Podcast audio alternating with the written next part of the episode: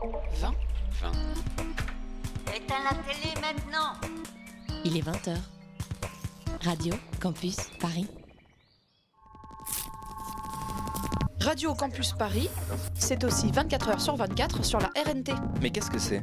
C'est la radio numérique terrestre. C'est comme la TNT, mais pour la radio. Exactement. Il suffit juste d'avoir un récepteur compatible et zou toute la journée Radio Campus Paris dans ton poste. Ça, c'est chouette.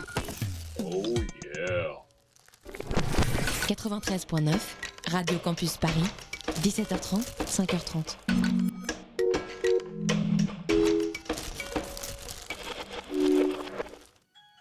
Il est 20h, c'est l'heure d'extérieur nuit.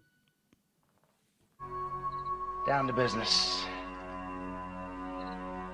I got my wild cherry diet Pepsi, and uh, I got my blackjack gum here, and I got that feeling. Mm, yeah, that familiar feeling something rank is going down out there. Oui, non, non, vous vous trompez pas, il s'agit bien d'une apostrophe. hein. Voilà, je m'adresse à vous, chers spectateurs. Don't ever feed him after midnight. She's alive! Alive! Ready to party I'm sorry, Dave. I'm afraid I can't do that. I'm a man. Well, nobody's perfect.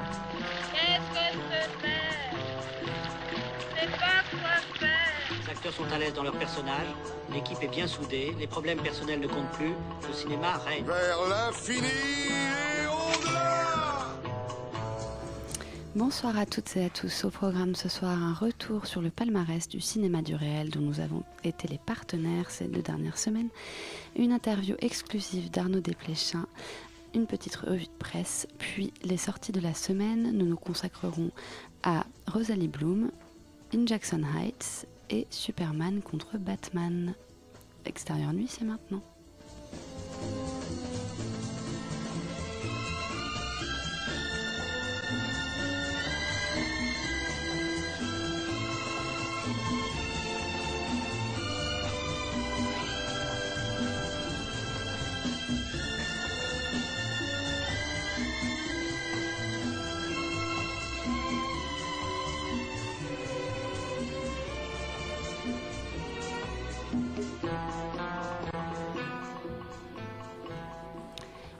Commence avec le palmarès du cinéma du réel qui s'est tenu pour sa 38e édition et comme pour les éditions précédentes d'ailleurs au centre Georges Pompidou ainsi que dans les salles alentours comme au Luminor Hôtel de Ville par exemple.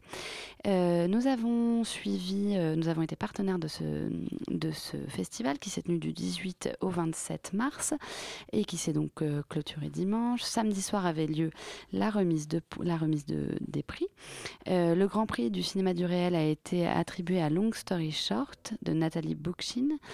Euh, le, le prix international, euh, donc euh, il y a eu aussi le prix international de la SCAM, le prix Joris Evans qui a été attribué à Araucaria, dont, dont Alexander nous avait parlé lors de la, de la première émission consacrée au cinéma du réel. Euh, le prix euh, des jeunes a été attribué à 12 tours de Marco Santarelli. Euh, il y a une mention pour Die Geutramten de Ruth Beck, Beckman. Pardon. Et puis le prix du patrimoine de l'immatériel a été attribué aux héritiers de Maxence Voiseux qu'on avait eu longuement lors de notre seconde émission mercredi dernier. Et puis la, musique originale, le prix de la musique originale a été attribué à Oleg et Ilas Raras Artes, Oleg and the Rare Arts de Andrés Duc, euh, qui retraçait le parcours d'un d'un pianiste, il me semble.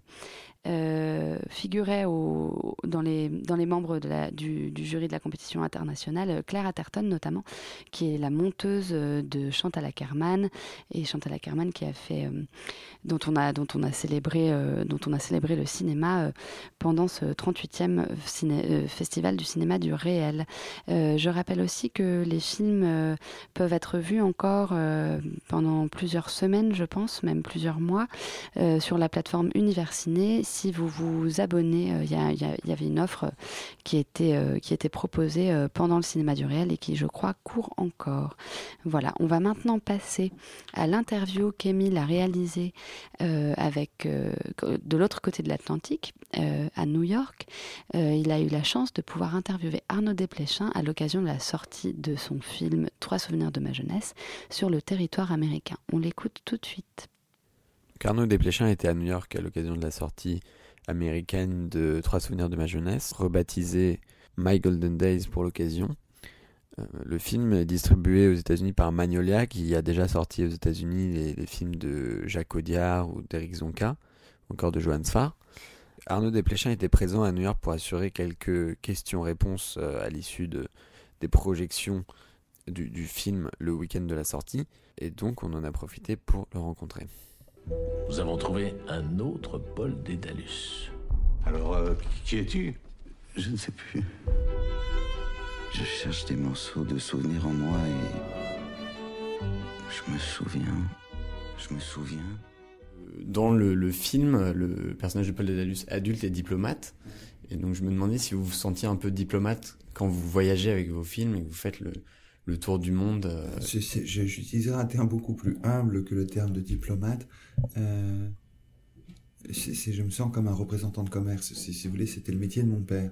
Alors, euh, mon, père était, représentant de commerce, donc c'est des, des, vies assez difficiles. On le voyait peu pendant la semaine, vous voyez, parce qu'il tournait à travers toute la France pour vendre des trucs.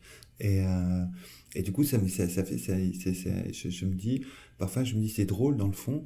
Je me avec les, détours de la vie, je me retrouve à faire, à me retrouver dans des hôtels, à parler avec des gens étrangers, à devoir faire d'un certain côté le même métier que mon père. Un autre trait qui me frappe, c'est que euh, souvent pour les cinéphiles, euh, en tout cas le cinéphile que j'étais et que je suis, euh, c'est qu'on a un peu peur de la vie, on se protège, vous voyez, qu'on veut être derrière la caméra, alors il y a ceux qui veulent, qui aiment, qui aiment la vie, qui vont devant la caméra, qui sont les acteurs, vous protégez de la vie parce que c'est derrière les acteurs. donc quand, quand, on choisit de, de, de faire des films, c'est pour avoir cette protection. Vous voyez la salle obscure et tout ça. Quand, quand, on aime la vie, on va au théâtre. Et puis quand on a un peu peur de la vie, on va au cinéma. Et, euh, et curieusement, les détours de la vie ont fait que, après, me voilà à New York et je dois parler devant un public. Et à chaque fois, le matin, je pense, mais je suis pas un acteur, je sais pas faire ça. Je suis obligé de le faire, vous voyez, parce que, voilà, parce que les, c'est des objets publics, les films. Alors tout d'un coup, on se retrouve, à, on se retrouve devant la caméra. C'est un effet très étrange. Et donc justement, Trois souvenirs de ma jeunesse avait été sélectionné au New York Film Festival, comme il me semble Jimmy P. Euh, Est-ce que vous voyez, selon vos films, des différences dans la, dans la réception euh, internationale et plus particulièrement américaine, selon le, je dirais, le, contenu de, de, vos longs métrages?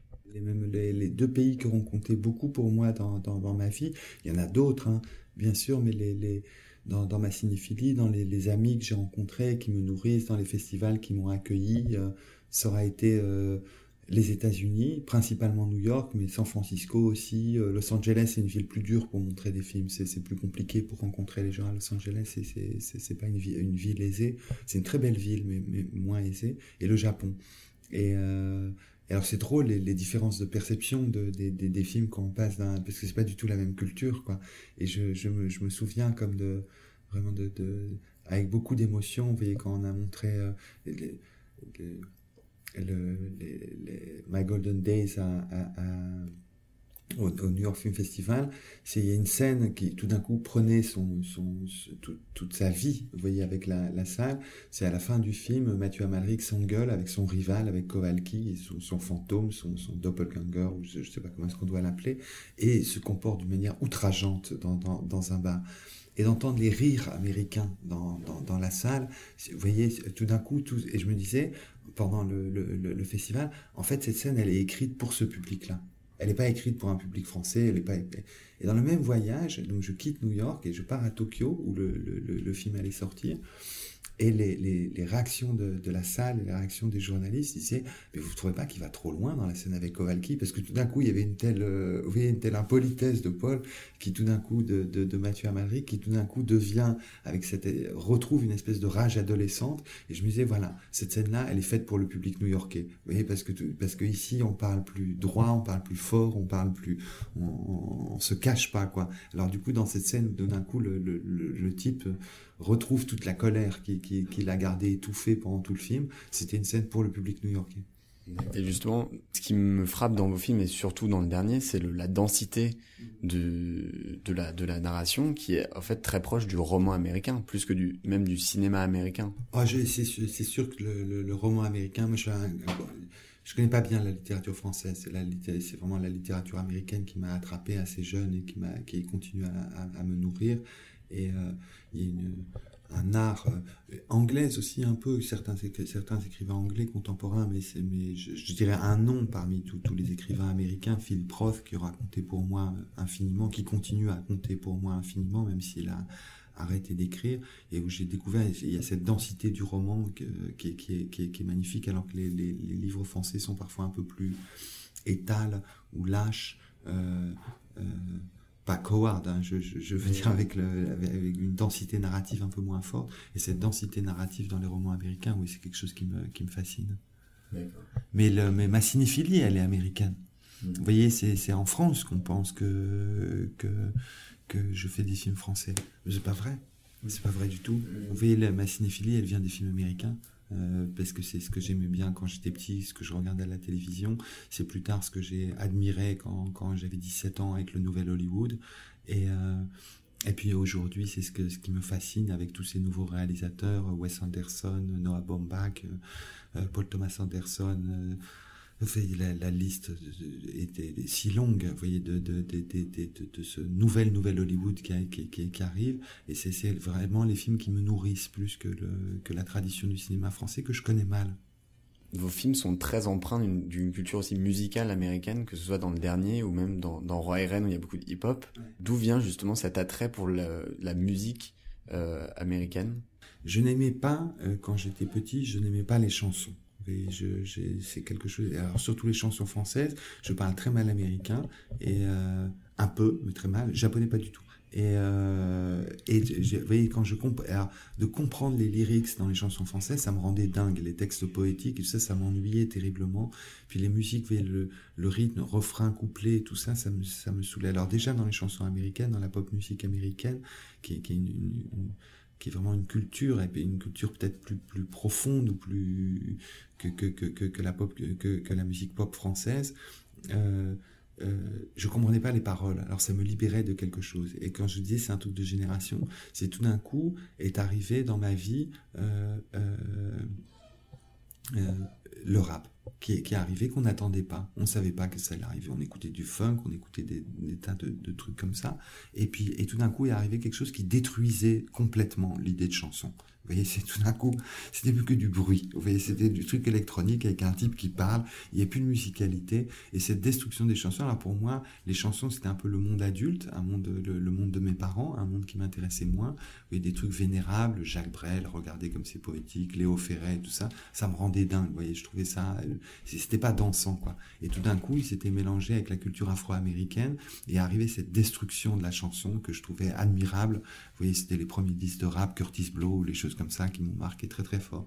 Donc du coup, dans, mon premier film, dans La vie des morts, je me suis dit, on entend un rap comme ça qui d'un coup retentit et qui, est la, destruction de, la chanson française qui me met en joie. Remarquez, aujourd'hui, on a des rappeurs admirables en France. Hein, c'est pas la révolution. Je, me souviens à l'époque, les, gens, le monde adulte nous regardait écouter les premiers disques de rap et disait mais ça ça pourra pas durer, c'est une mode, c'est idiot. On disait, ah oui, ça pourra pas durer. Et puis, vous voyez, 30 ans après, voilà, c'était une nouvelle façon de, de, de, faire de la musique qui était née. Vous intervenez dans le documentaire de Ken Jones sur le livre Hitchcock Truffaut. Euh, en France, vous avez fait un petit livre d'entretien avec euh, Catherine Deneuve, euh, qui est paru il y a quelques années.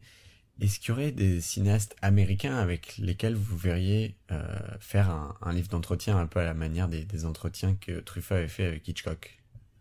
Je sais que dans ma vie, Il y, en a, il y en a un qui a compté beaucoup pour moi, c'est Francis Ford Coppola. Et il y en a un, un réalisateur, ça, va faire bizarre parce que c'est le nom du réalisateur le plus connu au monde et que je continue à trouver sous-estimé. Et figurez-vous que c'est Scorsese, qui pour moi a compté autant que Bergman. Euh, et continue à compter autant. je, je, je, vais enfin voir la vinyle que j'ai toujours pas vu euh, puisque j'ai pas le câble, donc j'ai pas vu le, voir à la télévision. Je vais pouvoir le voir en projection ici à New York et je sais que je, je pense que c'est un des réalisateurs dans le monde cinéphile le plus sous-estimé. Euh, je, je, je, pense que l'homme est un génie, que c'est un éternel étudiant et ce, ce serait un rêve de, de, de, de, pouvoir parler avec lui. Et la, la, la vie a fait que j'ai rencontré Wes Anderson, que, nous sommes devenus un peu proches. Et euh, c'est vraiment un ami cher, c'est un, être humain admirable, et c'est un réalisateur qui compte beaucoup, beaucoup pour moi. Alors vous voyez, c'est curieux, parce que les deux hommes sont très différents, leur art se place à deux endroits différents, mais c'est les deux noms que, je pourrais vous mentionner. Le, maître, euh, euh, Scorsese, et l'ami, Wes Anderson. D'accord. Et alors, ma dernière question, ce serait pour revenir à faire un parallèle avec Trois souvenirs de ma jeunesse, puisqu'il j'ai l'impression une tradition américaine de filmer la jeunesse qui est plus prégnante qu'en France, de faire des teen movies. Est-ce que vous êtes attentif à, parce qu'on parlait de cinéastes, à la jeune génération d'acteurs américains? Sûrement pas assez. Euh, je, je, je, pense à, à, quelques acteurs qui, qui, qui, qui m'ont marqué et euh, peut-être pas assez parce que aussi euh, le, le, le, le je, je, je, vois le, le, le les, films produits par le système hollywoodien sont moins bien maintenant que le, Hollywood est en crise. Hein. Sais pas du tout une crise euh, si sombre que ça, puisque y y a, je, je mentionnais tous les réalisateurs Tarantino, et ça fait les réalisateurs admirables qui, qui développent leur œuvre aujourd'hui. Donc c'est une cinématographie très très vivante, mais disons que les films un peu majoritaires euh, le, les films de teenagers ou les, les, les, coming out of age movies et tout ça euh, sont moins intéressants que ce qui se faisait même il y a 6-7 ans. Vous voyez, le, le, vous voyez, vous vous retrouvez avec beaucoup de films de super-héros, de trucs où vous avez 260 super-héros qui discutent entre eux dans des décors impossibles et tout ça. Et c'est pas passionnant. Alors que le cinéma d'action, il y a, il y a 7 ans, c'était vachement bien, c'était super. Vous voyez, un, vous voyez un grand film à chaque fois. Et du coup, j'ai peut-être moins d'attention, vous voyez, au nouveau, au nouveau visage, parce que le, cinéma industriel américain est moins bon.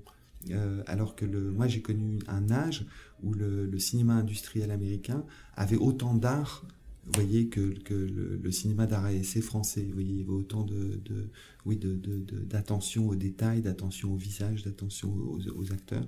Donc du coup, j'ai, pas fait. Alors je, vois ça avec admiration quand je regarde le, travail d'Olivier Assayas, qui a travaillé avec Christine Stewart et qui, l'a repéré, qui a réussi à le repérer.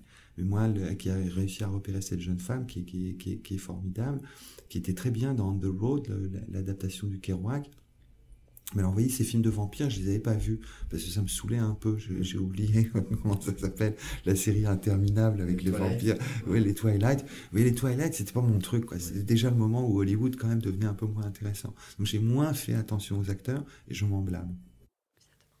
Voilà, vous venez d'entendre l'interview d'Émile, euh, enfin l'interview d'Arnaud Desplechin, euh, menée par Émile, qu'on remercie chaleureusement. Euh, c'est une grande, c'est une grande chance que nous avons. Euh, on va passer maintenant à la revue de presse. Euh, je ne sais pas si vous avez entendu parler de la petite web série Jamais sur vos écrans. Dans... Oui. Oui Non. Euh, eh bien, je vais vous en parler maintenant. C'est une web série qui s'est achevée hier, qui était composée de 10 numéros. Et chaque mardi soir, euh, il y avait un, nouveau numéro euh, par, essai euh, sur arte.fr et puis aussi sur le site du Forum des images, mais aussi en podcast directement sur euh, Radio Nova. Il s'agit en fait d'un ensemble d'entretiens que Jean-Baptiste Torret, qui est un critique et historien du cinéma, a mené avec des réalisateurs qui parlent de films qu'ils n'ont jamais réalisés. Donc Michel Azanavicius, Joe Dante, Christophe Gans, Peter Bogdanovich, Yves Boisset, Toby Hopper, Barbet Schroeder, John Landis et Gaspard Noé euh, se sont prêtés à l'exercice et donc livrent face caméra leur film Fantôme. En quelques minutes, ils tracent les grandes lignes du récit, s'arrêtent sur un ou plusieurs personnages et nous révèlent le secret de ces histoires qui devaient rester cachées à jamais, jusqu'à donner l'impression qu'elles existent vraiment et procurer aux spectateurs l'envie de les voir. Le dixième euh, épisode est consacré au film mythique inachevé The Other Side of the Wind d'Orson Welles, raconté par Peter Bogdanovich. Cette collection compte, pour, compte 10 épisodes à découvrir sur les sites euh, que, je vous ai mentionnés tout à l'heure.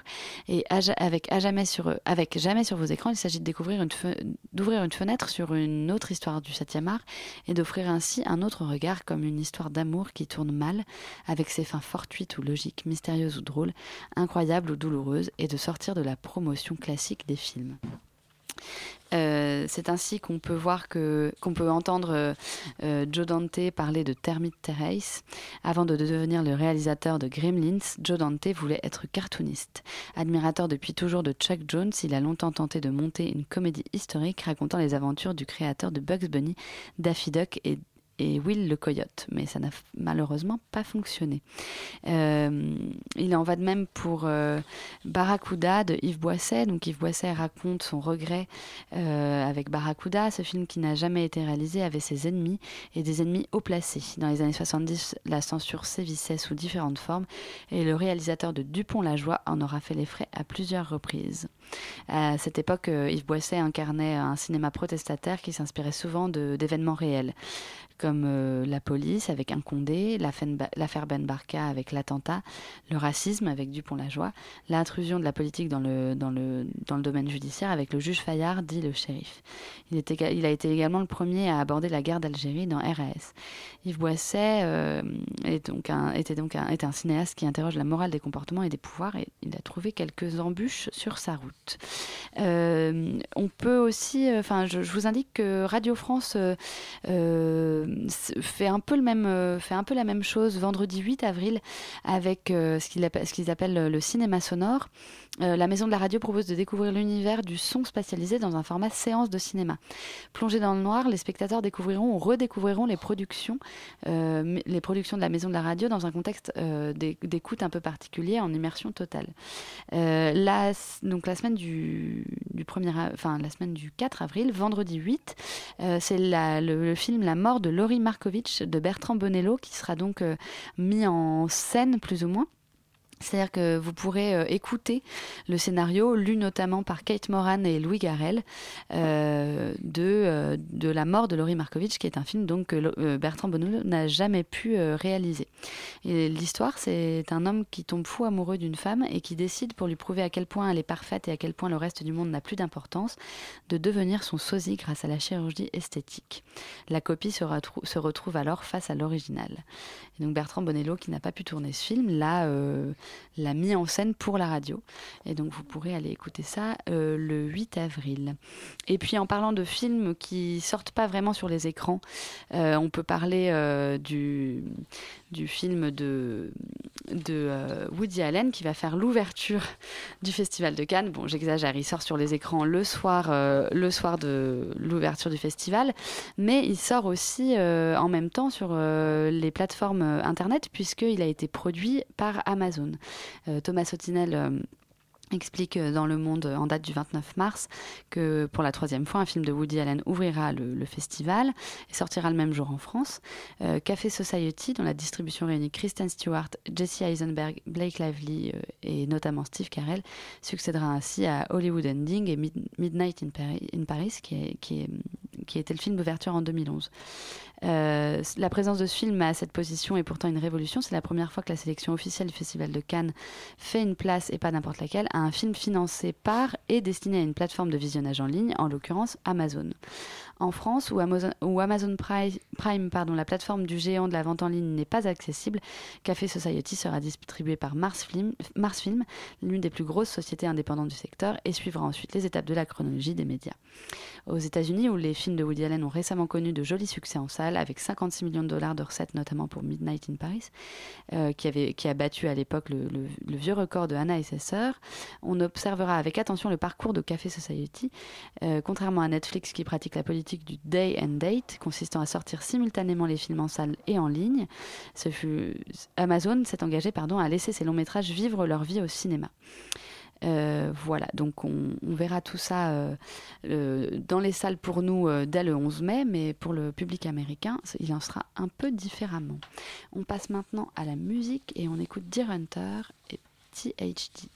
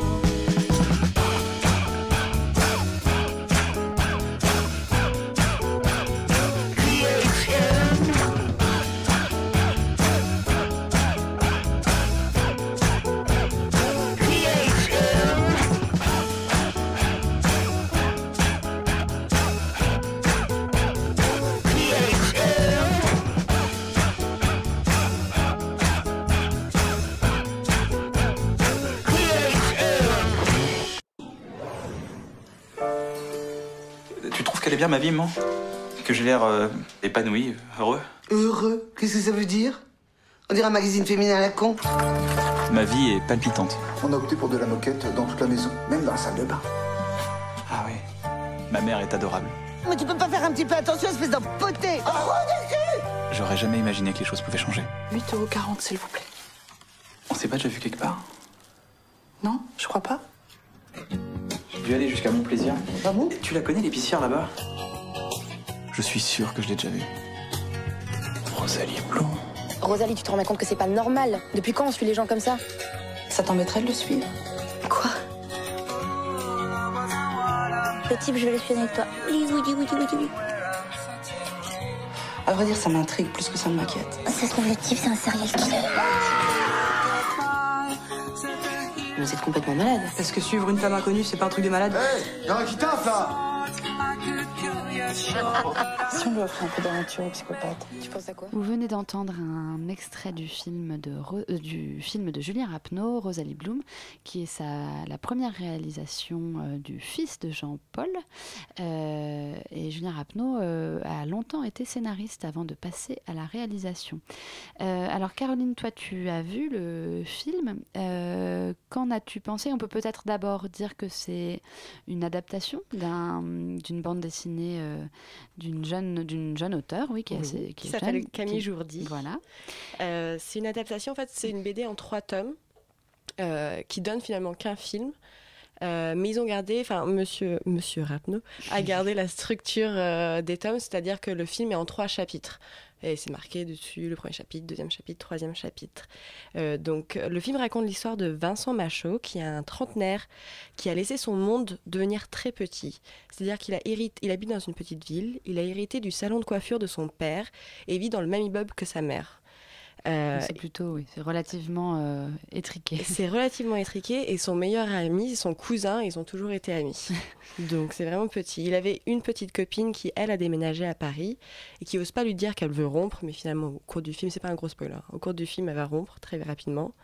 Et euh, du coup, dans le personnage est dans ce quotidien tranquille et réglé, mais ça va s'interrompre rapidement puisqu'il va croiser le chemin de Rosalie Bloom, une épicière de 40 ans. Et sans savoir pourquoi, Vincent éprouve le besoin de la suivre. Pas la suivre sur Twitter, la suivre dans la vraie vie. C'est-à-dire qu'il l'attend à la sortie du travail, il la suit à ses cours de chant, il la suit au bar, et sans jamais l'aborder. Alors, euh, l'affi- l'affiche du film titre Un film qui chamboule la France. Bon, faut pas abuser, mais c'est une jolie comédie. Euh, donc, on apprécie de suivre euh, ces personnages. Donc, c'est finalement ces trois, trois, trois paumés qui sont très seuls et qui vont se suivre l'un l'autre. Donc, on commence, on découvre la vie de Rosalie Bloom au travers euh, du personnage de Vincent Machaut, qui la suit du coup. Euh, dans le deuxième chapitre, on découvre la vie de Vincent Machaut à travers les yeux de la nièce de Rosalie Bloom, parce que Rosalie Bloom se rend très vite compte qu'elle est en train de se faire suivre, c'est une petite ville et puis il n'est pas très discret. Et donc du coup, elle demande à sa nièce de le suivre pour savoir qu'est-ce qu'il veut ce type euh, un peu étrange euh, qui la suit. Et finalement, la troisième partie, c'est les trois personnages qui vont réellement se rencontrer et discuter, et on va apprendre le terrible secret de Rosalie Bloom, que je ne vais pas spoiler ici. Et euh, la, la nièce de, la nièce de euh, Rosalie est interprétée par euh, Alice Isaz, c'est ça? Oui, oui. qui... bah, moi, j'ai lu les livres et du coup, je m'attendais pas à ce genre de personnage. Mais finalement, ça marche. Donc, euh, son personnage, c'est une jeune fille qui a arrêté les études, qui ment à ses parents. Ses parents croient encore qu'elle est à la fac. Et comme les autres personnages, elle est très seule. C'est-à-dire qu'elle fait rien de sa journée. Elle reste devant la télé. euh, elle n'arrive pas à, faire les trois choses qu'elle doit faire dans la journée, c'est-à-dire aller au pôle emploi et euh, aller à la CAF. Euh, elle vit avec un colocataire totalement excentrique qui essaye de monter un spectacle de cirque. Donc il y a des scènes très drôles avec ce colocataire qui essaye de transformer un chien en lion avec à coups de brosse et de, de, gel à cheveux. Enfin, il, y a plein, il y a plein de scènes vraiment très drôles. Euh, mais ce qui est dommage, c'est que l'adaptation perd un peu la magie du livre, parce que moi j'ai lu les trois tomes et ils sont vraiment très bien.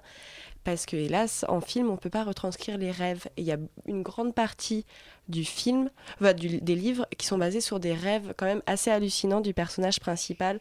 Des rêves à moitié érotiques, où il rêve aussi de tuer sa mère, à qui il lance des citrons. Enfin, c'est, c'est- Du coup, c'est Qui est vraiment interprétée par Anémone pour le qui coup. est vraiment. interprété par Anémone et au début j'aimais pas du tout et en fait euh, en fait maintenant que j'ai vu le film je je sais pas enfin, qui d'autre aurait pu jouer cette mère euh, C'est une mère vraiment possessive qui euh, fait culpabiliser son fils. Son fils essaye quand même de partir, essaye de se créer une vie. À chaque fois qu'il essaye de sortir, elle fait semblant d'avoir une crise cardiaque ou euh, qu'il y a des cambrioleurs chez elle. Et ce fils arrive pas à s'en séparer en fait.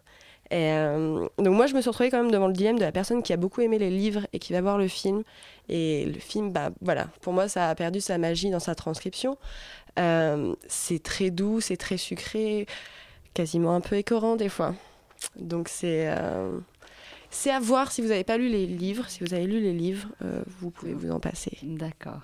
Euh, bon, le film euh, a, a reçu un certain nombre de critiques pas, pas, pas tellement négatives en fait. Enfin, j'ai l'impression, euh, moi je n'ai pas vu le film encore, mais euh, j'ai l'impression que tout le monde, oui, le trouve assez, euh, assez indolore quoi. En réalité, euh, Voilà, c'est indolore. Sans, sans, ouais, sans grand intérêt, mais. Mhm. euh, On parle d'un nouveau Amélie Poulain. oui, c'est ça, ouais. c'est Oui, ce que, non. Bon, c'est ce que c'est ce que dit la. Non. Alors c'est ce que dit une dame qui a été interviewée Oui, c'est pour ça. faire la. La bande-annonce. Avant la bande-annonce, il y a un ensemble de, de spectateurs qui sont interviewés à la sortie de la salle et on- il y a une jeune femme qui dit J'ai l'impression d'avoir vu le, le c'est nouveau assez Amélie malin Poulain. comme campagne de pub. C'est une, Oui. cam- une campagne de pub très ouais, euh, bien faite, qui, qui effectivement donne assez envie d'aller voir le film. Mais, euh, mais je pense que c'est un peu de la poudre aux yeux, euh, Tout à mon avis. Mais ta vie, en tout cas de ce que tu en dis. Oui, oui, bah, voilà, je, je sais pas, je suis vraiment partagée sur ce film parce que j'ai envie quand même que les gens aillent voir pour qu'après ils me disent s'ils ont aimé le film sans avoir lu les livres. Et ensuite, Donc, ils le liront les. BD. Voilà, et après sont, lisez euh, les BD. Comment qui valent le coup. Elle est très bien. Euh, ah, moi, j'ai pas vu le film euh, Camille Redouble euh, et j'ai pas vu beaucoup de ces films, à vrai dire, mais elle est vraiment très bien. Le casting est, est nickel. Alors, Kian, comment Kian Cordenny, je crois. Kian. Colandi, désolé si, si nous écoute un jour. Le mec de Bref. Euh, le mec de Bref. Eh bien, bon, il a les yeux un peu qui pleurent tout le temps et ça, un peu, ça rajoute un peu de mélo. Voilà, en fait, il y a plus de mélo dans le film qu'il y a dans les livres. Parce que dans les livres, par exemple, ils ont fait quelques changements. Et dans le livre, euh, on voit, il y a des scènes complètement hallucinantes, aussi très sexuelles, euh, que dans le film, du coup, ils ont enlevé tout ça et du coup, ça a radouci quelque chose qui était justement un peu fantaisiste euh, pour le faire passer au cinéma. D'accord. Ça, Bon. si vous comprenez. Merci beaucoup Caroline. Mais de Euh, rien. on va maintenant passer à In Jackson Heights, qui est le dernier documentaire de Frédéric Wiseman, qui officie depuis une quarantaine d'années. Ces dernières années, euh, euh, Frédéric Wiseman s'est intéressé euh, à la Galerie nationale, euh, enfin la National Gallery de Londres. Il s'est intéressé aussi à l'université de Berkeley aux États-Unis.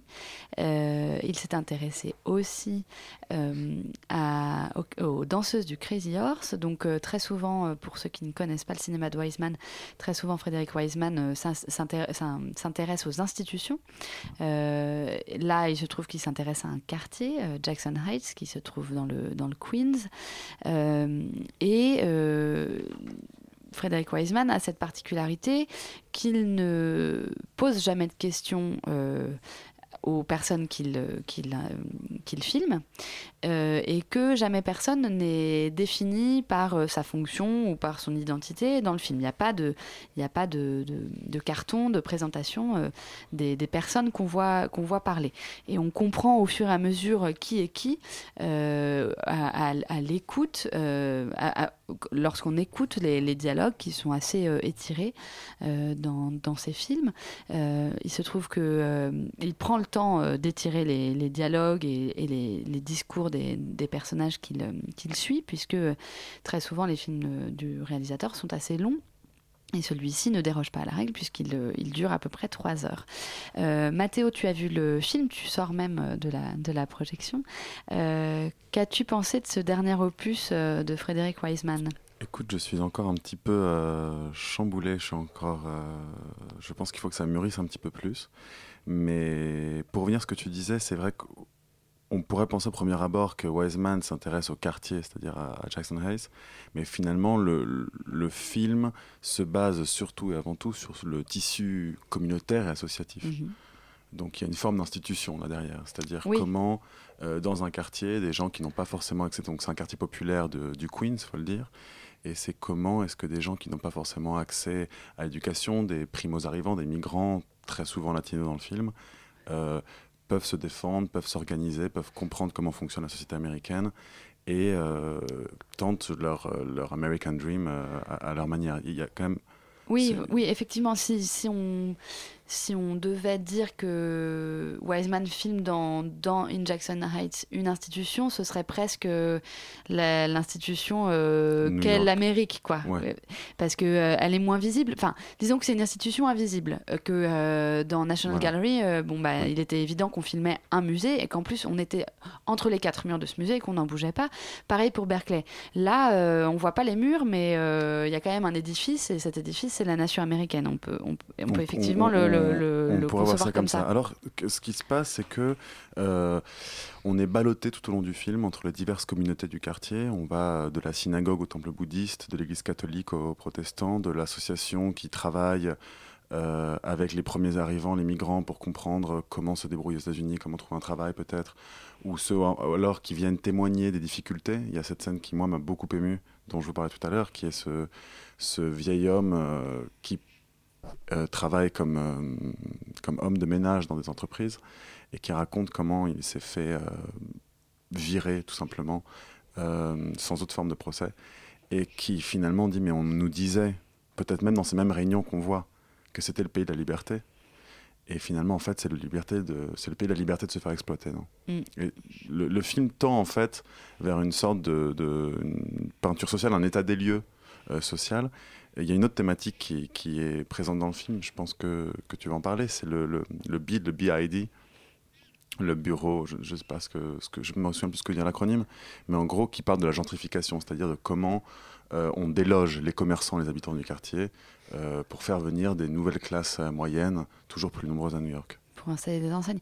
Oui, euh, en fait, je pense aussi que c'est un film, enfin, pour moi en tout cas, tel que je l'ai compris, c'est un film sur le capitalisme et surtout sur euh, la façon dont euh, les habitants d'un quartier, en l'occurrence euh, ce quartier-là, d'un quartier donc plutôt populaire, même populaire, qui voit arriver la gentrification à grands pas, c'est donc la compréhension Enfin, pour moi, c'est un film sur le capitalisme et sur la compréhension du capitalisme par une population qui, euh, qui est touchée de plein fouet par ce système économique-là.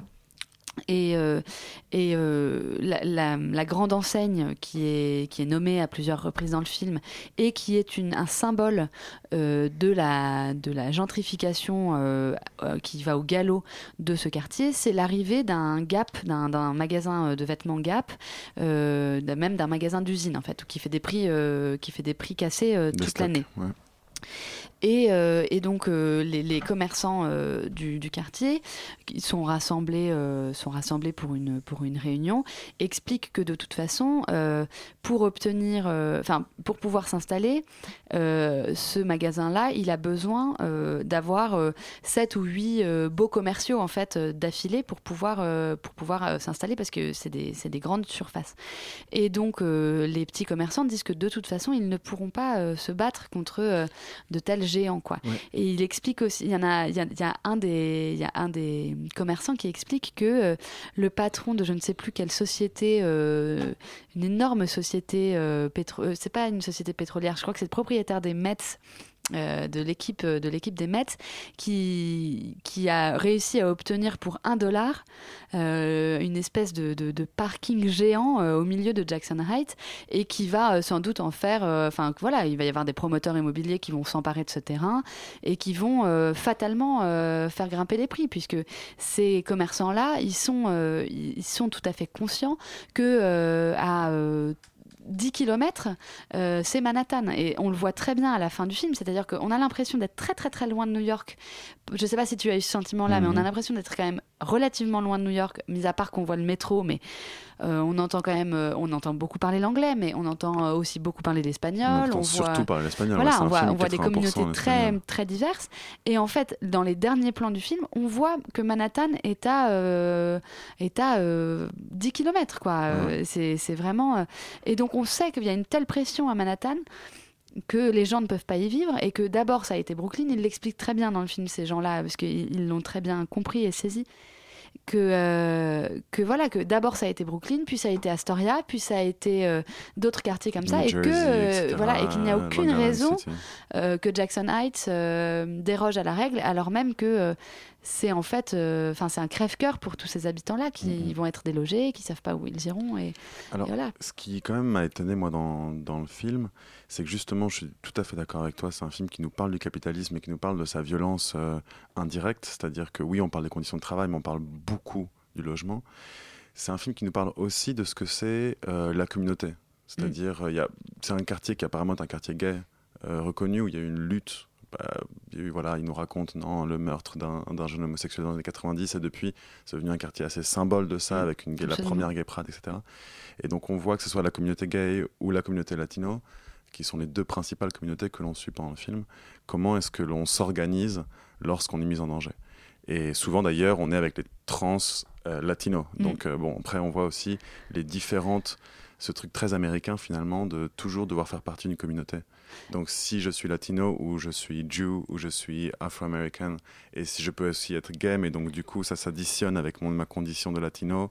Mais tout ça font en fait ce sont des, des, des, des fromments de d'identité quoi. Oui, oui. Ça j'ai trouvé ça très intéressant. Par contre, ju- juste pour, pour revenir sur le capitalisme, ce qui m'a étonné de Wiseman, c'est parler autant de, de- du travail sans qu'il n'y ait aucune scène de travail dans le film. C'est vrai. C'est-à-dire qu'on est toujours dans des réunions, dans des comités, Ouais, ce sont des gens qui dans se les rues du quartier, Mm. dans des rencontres étranges des rues du quartier, mais on ne voit jamais le travail.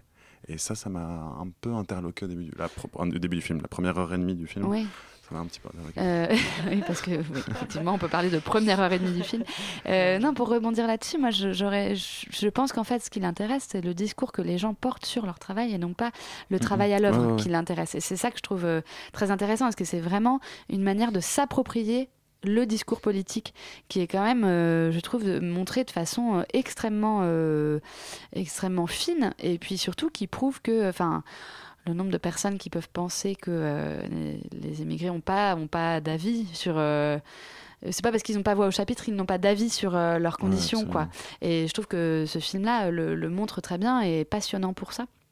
Donc euh, courez le voir si vous avez euh, assez de temps devant vous, mais essayez de le dégager parce que vraiment ça vaut la peine. Il passe encore au Reflet Médicis, au Luxor et au MK2 Beaubourg. Donc on vous conseille vivement euh, d'aller faire un tour du côté de Wiseman. On va écouter tout de suite euh, Mary Wells, I'm Gonna Stay.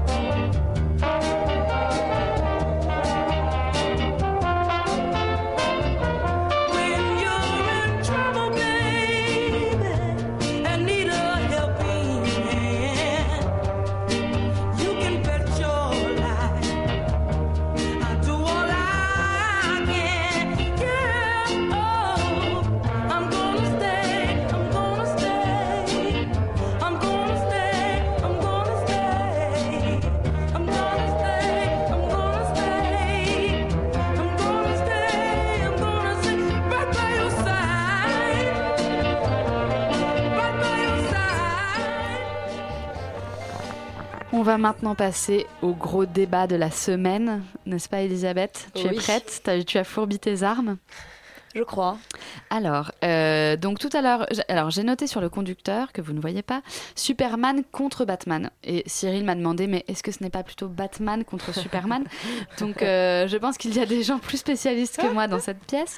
Donc, euh, le titre, que je ne fasse pas d'erreur, est donc Batman contre Superman, l'aube de la justice. On est bien d'accord?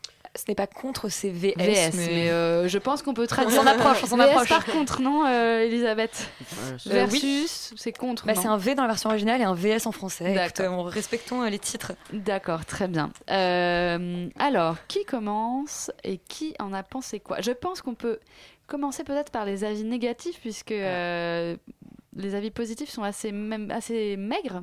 Euh, enfin, sont- j'entends peu de gens dire que c'est que c'est que c'est un bon film, mais dans dans l'assemblée, il y a, y a des gens qui le pensent. Donc, euh, on va leur laisser la, la chance de conclure, je pense. Très bien, Cyril. Du coup, je, je m'y colle. Euh, bah, je- alors, euh, j'avoue ne pas avoir trop lu malheureusement ce qui se disait sur le film. En tout cas, ce que j'en ai pensé assez rapidement, c'est un film qui est trop écrasé par le projet qu'il porte. Et euh, ça se ressent à tous les plans. Et donc ça dure 2h30. Et en fait, pendant 2h30, on nous dit attention, en fait, ce film prépare un, autre film qui sera euh, La Ligue des Justiciers, enfin un truc comme ça. Et, euh, et donc, on nous tease, non, j'exagère, disons pendant un gros tiers du film, sur les 2h30, on nous tease un film qu'on ne verra pas cette année, enfin voilà, qui, qui n'est pas ce film-là. Et du coup, le film s'abandonne un peu à ça et se laisse aller à des trucs très bizarres. Alors pour le coup, ça donne quand même des choses un peu étranges parce que autant chez Marvel, on peut en penser ce qu'on veut, mais c'est relativement, disons, euh, ils commencent à avoir un peu une expertise. Maintenant, ça fait 5 ans qu'ils font ce, ce genre de truc. C'est plus ou moins fin, mais bon, on voit quand ils essaient de caser des références à d'autres films, mais ça se fait, disons, de manière relativement fluide.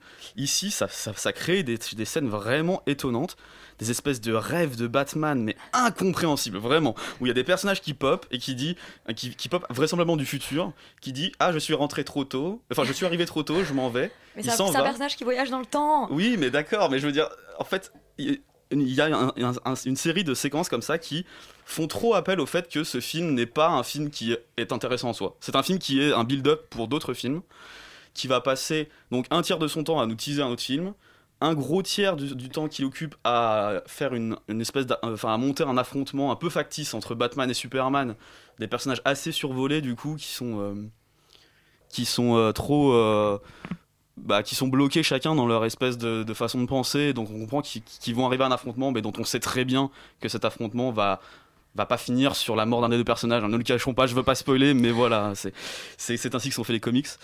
Et donc du coup, euh, Et le dernier tiers. et le dernier tiers, est- c'est les effets spéciaux en fait, Euh, qui, qui, qui, qui sont des fondus au blanc pour la plupart du temps en fait. C'est des espèces d'énormes arcs électriques qui blanchissent toute, toute l'image et donc qui font que euh, on ne voit plus rien pendant un tiers du film parce que c'est blanc. Mais ça, c'est pas des effets spéciaux. Bah, euh, certains en pensent que si. D'accord. C'est le chef-op qui avait un Non, le chef il est, il est aveugle. Euh, Caroline Et moi, je suis tout à fait d'accord avec lui sur tout ce qu'il a dit. C'est-à-dire que c'est de la publicité mensongère. On nous vend Batman versus Superman, mais pas du tout. Ils essayent de faire monter la sauce de manière assez grotesque en disant en fait on a un Batman vieillissant quand même parce que c'est le premier Batman Ben Affleck qui est pas plus jeune que l'ancien, c'est-à-dire euh, Christian Bale Christian Bale. Et il est même plus vieux d'ailleurs. Il Et a donc- les cheveux gris même. et il a même les cheveux poivre et sel. Et du coup, on a ce Batman vieillissant, et on nous dit, bah, Batman vieillit, et il a peur des pouvoirs de Superman, qui est parfois vu comme un dieu, et il sait pas si ce pouvoir pourrait être maîtrisé ou pas. Du coup, il trouve qu'il a le droit de dire que Superman est- peut être méchant, et qu'on devrait faire quelque chose, voire le tuer, parce qu'on peut pas le maîtriser. Mais est-ce qu'il y a vraiment un... Enfin, moi, j'aimerais bien savoir si euh, Batman est méchant ou Superman est méchant ou est-ce que Aucun les deux des sont deux- méchants? Aucun Ba- des deux Batman n'est est méchant. quand même- Batman est A quand des même... problèmes. Non, oui, Batman A est des quand même problèmes. montré comme un sociopathe paranoïaque qui, enfin, qui marque les gens au fer Oui, rouge. voilà, il a quand même des on- problèmes psychologiques. que- voilà, Batman est quand même présenté d'une manière assez négative. Ba- Ba- Comme Batman, c'est la nuit. depuis de nombreuses années. enfin, Non, mais Batman a toujours été un justicier, il a toujours été hors la loi. Sauf que là, on a, une- une- on a Batman vraiment. Enfin, on voit physiquement marquer sa marque et on voit qu'il est limite criminel. Tandis que Superman est un héros limite Dieu. Donc, on a les deux, euh, les deux entités euh, justiciers versus Dieu. Ba- Batman c'est la nuit et Superman c'est le jour, tu vois. Ce genre d'opposition là que le film Très nous, nous, nous, littéralise. Vraiment, véritablement. Quoi. Il, il- il- il éprouve le besoin de nous le dire que c'est le bah combat bah, du jour non, effectivement, du film, non, mais effectivement, on a une opposition, c'est-à-dire on a la figure christique contre le, le type des bas-fonds, on a effectivement la nuit, le jour, on a l'humain, le dieu. On est, on est d'accord là-dessus. Ça, c'est le programme du film. Après, Elisabeth va défendre le film. je vais essayer de le défendre parce que c'est quand même le, film. Je trouve que c'est un peu facile. Tout le monde lui, lui lance comme ça un, un boulet rouge dessus, mais c'est c'est quand même un film de super-héros qui fait une proposition. Alors, ça paraît, alors on va dire, voilà, c'est rien machin, mais en fait, c'est déjà quelque chose parce que finalement, qu'est-ce qu'on a ces, dernières années? Le, le seul film qui marche vraiment en ce moment de super-héros, c'est Deadpool. Deadpool qui est un héros méta qui, en gros, du coup, nous dit bon bah voilà, les, les comics c'est un peu débile et il faut euh, euh, en rire et partager ça avec le spectateur. En gros, c'est l'idée.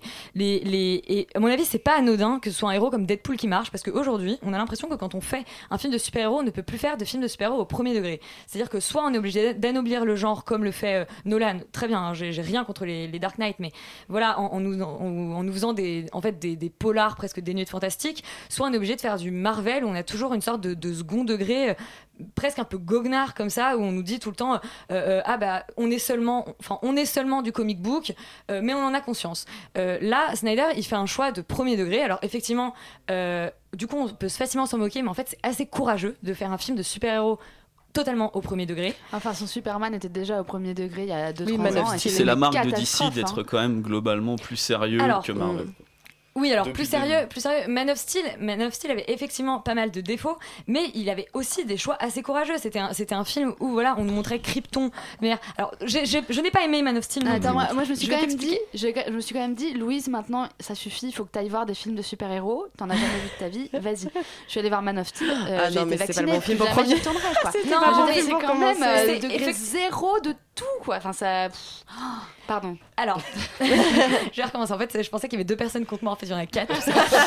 non, non, Non, moi j'ai plein de questions parce que moi je l'ai pas vu. Et demande-moi. Et moi j'ai une question, c'est est-ce qu'ils se battent et est-ce que la baston est Oui, bien? mais c'est trop court. Oui, et la se- manière dont. Bah, Oui, ils se battent. Moi, mais je posais c'est- ma question Elisabeth, mais euh, tu peux répondre. hein. Euh, Non, mais c'est trop court. Ils, en ils fait. se battent et euh, pour le coup, euh, alors il y a une scène que beaucoup de gens ont trouvé ridicule, mais que moi personnellement je trouve très touchante, qui est euh, la manière dont ils se réconcilient. Alors Oh, voilà, oh j'étais non. sûre que j'allais entendre Oh ça. là non, pas alors possible, pourquoi c'est pas Non, possible, les si c'est. Non. Mais non, c'est pas ridicule. C'est hyper touchant. C'est-à-dire que en fait, Batman pardonne à Superman euh, d'être ce qu'il est à partir du moment où il se rend compte que c'est un être humain, c'est-à-dire euh, qu'il saigne et qu'en gros il, est attaché à des gens. Pourquoi est-ce que, enfin, ok, c'est totalement premier degré, mais Enfin, je veux dire, c'est beau et Snyder, il a toujours fait ça. C'est-à-dire que c'est- on est totalement premier degré, mais à côté de ça, on peut pas, on peut pas lui enlever qu'il arrive à une sorte de, enfin, c'est-à-dire que au moins il est conscient de son sentimentalisme et il arrive à, donner corps à des choses qui, qui n'existent pas dans la plupart des films de super-héros. C'est-à-dire que les, angoisses de Batman, il, en fait des, scènes alors de cauchemar que toi tu trouves peut-être un peu ridicule, mais il y C'est a- pas il- qu'elles sont ridicules, c'est le qu'elles sont- des- incompréhensibles, ces le, scènes. le meurtre des parents et, et son, et son cauchemar euh, dans, dans la cave aux chauves-souris, c'est peut-être les plus belles scènes du film. La cave aux chauves-souris, vous l'avez bien entendu. Bah écoute, c'est le. c'est- Je oh, mais répète attendez, la c'est la cave base. aux chauves-souris. C'est. Batman, écoutez, il tombe dans une sorte de trou, il voit des chauves-souris, merde. Mais, et, et c'est-à-dire que Snyder, il y, a- il y a quand même des, des scènes qui visuellement, alors que le numérique parfois ce soit catastrophique, que le personnage de, le- de Doomsday soit absolument dégueulasse, je suis d'accord avec vous. À côté de ça, il y a des scènes euh, euh, qui frisent l'abstraction qui sont quand même très belles. Où c'est, mais si, mais Non, non. Oh, Qu'est-ce que tu fais, de la mort de- des parents, par exemple? Cette scène-là, au ralenti, cheesy au possible, Mais elle est ringard. En scène. plus, elle passe Avec- deux fois pour qu'on comprenne qu'il a le même prénom que l'autre maman. Enfin, c'est pas possible. Non, quoi. non, elle est, non, elle est, mais non, elle serait même belle, coupé elle est au- très belle, dans un téléfilm, Vous avez décidé de spoiler tout le film c'est- juste pour savoir, moi, c'est la première séquence. Mais, euh, mais attends, mais dans ce cas-là, moi ça me fait ça me fait marrer parce que d'un coup tout le monde reproche ça à Snyder, mais en fait il faisait la même chose en Watchmen et ça gênait personne. C'est sa manière de c'est sa manière de faire des films. Euh, après tu, tu as le droit de trouver ça complètement débile. Non, mais c'est ringard. C'est en partie non mais c'est Vous regarderez complètement la premier première degré. Mais alors tu vois c'est exact voilà Non. vous êtes totalement. Mais non, mais c'est le- le- non, en fait, c'est le manque débile. Non, c'est le manque de subtilité parce que tu peux montrer. de toute façon, on va devoir finir. Je vais Ouais. juste revenir sur le truc. Cyril, tu Quand, conclus. quand, euh, on peut pas parler parle. quand juste il y a des arcs électriques en, FX qui font des fondus au blanc. Je, alors, Mais attends, mais je ce parlais n'est pas des ce fondus n'est- au blanc. Ce n'est pas de l'attraction. Mais qu'est-ce qui est de l'attraction dans ce film Mais visuel attends, toutes les scènes, toutes les scènes avec, avec, avec le ciel, toutes les scènes, regarde, pense à Bah, la scène c'est du, du ciel, c'est pas abstrait, à- c'est du à la ciel. scène Le collier, ciel n'est pas à abstrait. la- Mais non, mais Oh, la scène du collier Mais la scène qui du tombe collier. dans le. le- le- Mais attends, mais c'est génial ce mais truc avec ses pères qui tombent de partout dans un truc, Ah, on sait c'est plus ce que c'est. On sait plus ce que on sait des, des qui tombent courts-métrages jeudi. Après, j'attends quand même plus X-Men Apocalypse, mais franchement, voilà, arrêtez. Ouais, ça, non mais c'est c'est facile. Mais non, mais il n'y a aucune critique qui dit que c'est vraiment mauvais, c'est juste Si que tout le le monde dit que c'est pas assez bon. Si tu le souhaites, nous irons voir X-Men Apocalypse tous pas- les deux. Ouais, Ce on n'est Et on pas vous fera un tout à retour fait là-dessus. aussi bon, mais en temps, on- Mais moi c'est j'en sais pas- tellement que ça va être de la merde qu'en fait c'est c'est mieux que ça. non, c'est bien. C'est décevant, mais vous pouvez quand même aller le voir. On laisse la parole à Alexandre qui présente tout foutre Elle va nous manquer, Elisabeth et ses envolées Et qui- lyriques. et qui nous parle de du printemps de Bourges, non Oui, les Inouïs du Printemps de Bourges, le cartel de jeunes talents hexagonaux. On a trois invités avec nous du live Théo Laurence, Fishback, Cintiempo. On parcourt toute la programmation, reste avec nous. Bah dis donc, vous en avez de la chance. Mais exactement. C'est mieux que Superman contre Batman. Moi, je, je l'ai vu, connais qu'Urgence et Superman. C'est les deux derniers trucs que j'ai vus. Bonne, euh, à bientôt. À bientôt la semaine prochaine. Yes. Merci. Bonne émission. Merci.